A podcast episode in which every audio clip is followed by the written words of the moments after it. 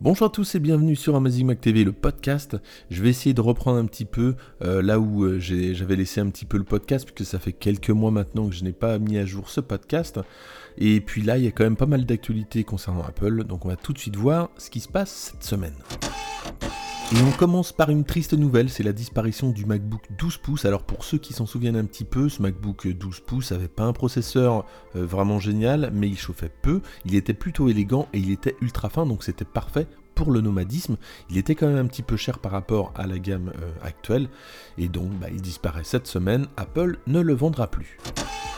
Bonne nouvelle par contre, c'est la baisse des prix sur les MacBook Pro. De nouveaux MacBook Pro font leur apparition. Le 15 pouces perd 100 euros et mieux encore, le 13 pouces perd quasiment 500 euros. Alors c'est pas exactement le même modèle, mais en tout cas, euh, il n'y a plus euh, de, modèle entrée de gamme de MacBook Pro sans Touch Bar.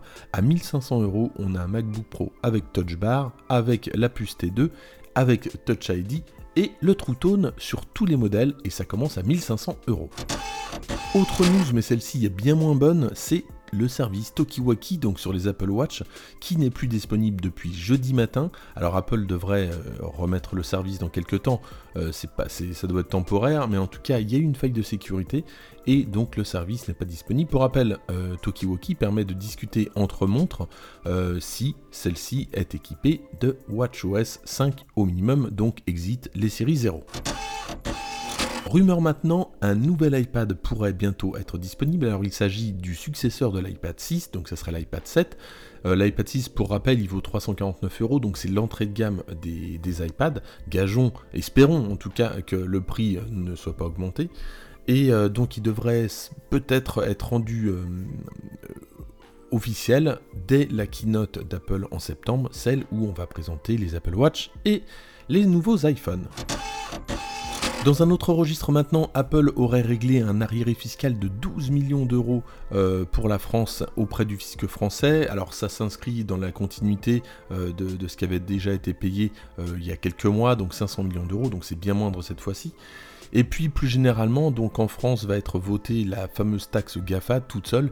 Et d'ailleurs, euh, les États-Unis pourraient euh, mettre des, des, sanctions en fait euh, contre la France en, taxant un petit peu plus les, produits importés venant de France. Côté jeu maintenant, Apple réédite son jeu de poker, le Texas Hold'em. donc il avait été édité en fait il y a 10 ans au début de l'App Store et là pour les 10 ans de l'App Store Apple ressort une nouvelle version de ce jeu Attention, euh, il faut une grosse, une grosse bande passante puisque le jeu pèse 1 giga 5 euh, donc attention à votre connexion. Tant qu'on est dans les jeux, Dr Mario World a été rendu disponible mercredi.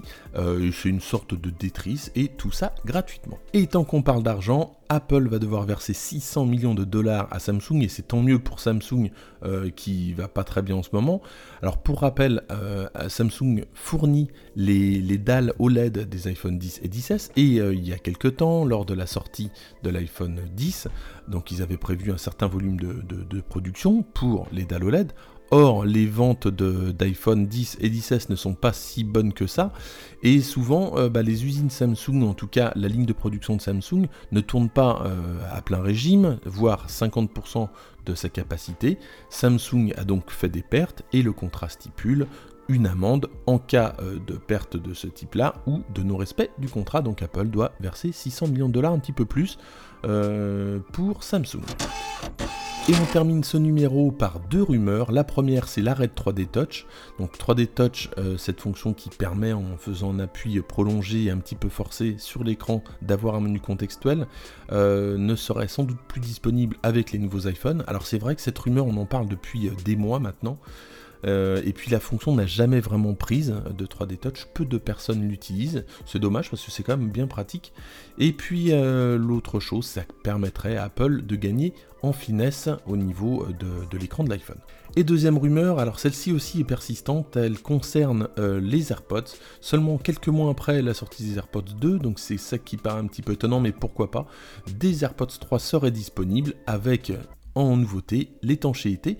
Donc on verra dans quelques mois, c'est sans doute prévu pour la fin de l'année. Voilà, le podcast est déjà terminé, merci de l'avoir suivi, n'hésitez pas à vous abonner et puis à vous abonner à la chaîne évidemment. Et moi je vous dis à très bientôt pour un nouveau numéro.